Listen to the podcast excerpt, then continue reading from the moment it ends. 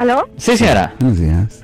Ah, buenas tardes, Buenas este, tardes. mi nombre es Raquel, del, ah, le hablo de San Mateo, California. Sí, señora. Una pregunta, una pregunta, este, yo tengo un hermano en la cárcel, este, fue culpable por tener 50 gramos de cocaína, este, le dieron cinco años de prisión, está ahorita en, en Texas y, él ahorita apenas nos está diciendo que si él no puede hacer, que le busquemos un abogado porque eh, él fue violado y golpeado en la cárcel aquí en, Oakland.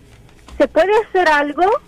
Sí, ah, una demanda civil se pudiera hacer ah, contra la ciudad y el condado si ellos no tomaron las, precau- las precauciones necesarias ah, para que eso no ocurriera y también le pueden presentar cargos criminales obviamente a la persona que supuestamente le pegó y violó a la persona, a la víctima.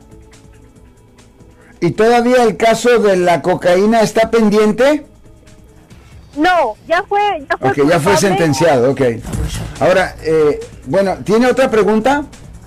Eh, un abogado este sería en Texas o, o contratarlo un abogado de Texas o del área de la bahía. Tuviera que ser un abogado donde ocurrió el incidente. Donde ocurrió el incidente es lo que controla.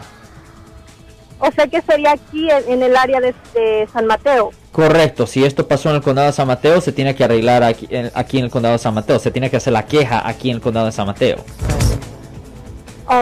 Ya, siempre lo que controla es donde ocurrió el incidente. Por ejemplo, cuando una persona contrata a un abogado, un gran error que personas hacen siempre es que buscan un abogado cerca de donde viven. No, siempre se busca un abogado donde pasó el incidente. Si usted cometió una falta en Oakland, pero usted vive en Los Ángeles, no busque un abogado de Los Ángeles, busque un abogado de Oakland. Ok. Lo que a mí me habían dicho que, eh, que, eh, el, eh, el incidente pasó aquí en San Mateo. Sí, Eh, a él lo agarraron en San Mateo, pero él lo llevaron a la cárcel de Oakland y Sí, ahí donde, fue donde pasó en Oakland. Ya, so, por eso le estoy diciendo que tienen que contratar a un abogado ahí en Oakland porque ahí es donde pasó el incidente. Ya, Oakland es parte de Alameda, ¿correcto? el condado de Alameda. Correcto. Correcto. Ahora, eh, si esto, Alex, yo sé que el tiempo nos está apretando en el like it.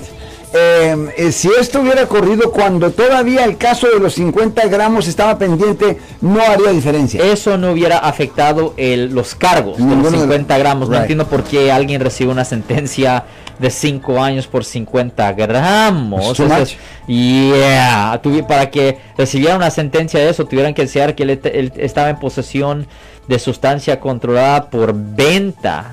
Y, ah, y el caso se tuvo que haber llevado a jurado para que le dieran una sentencia tan severa.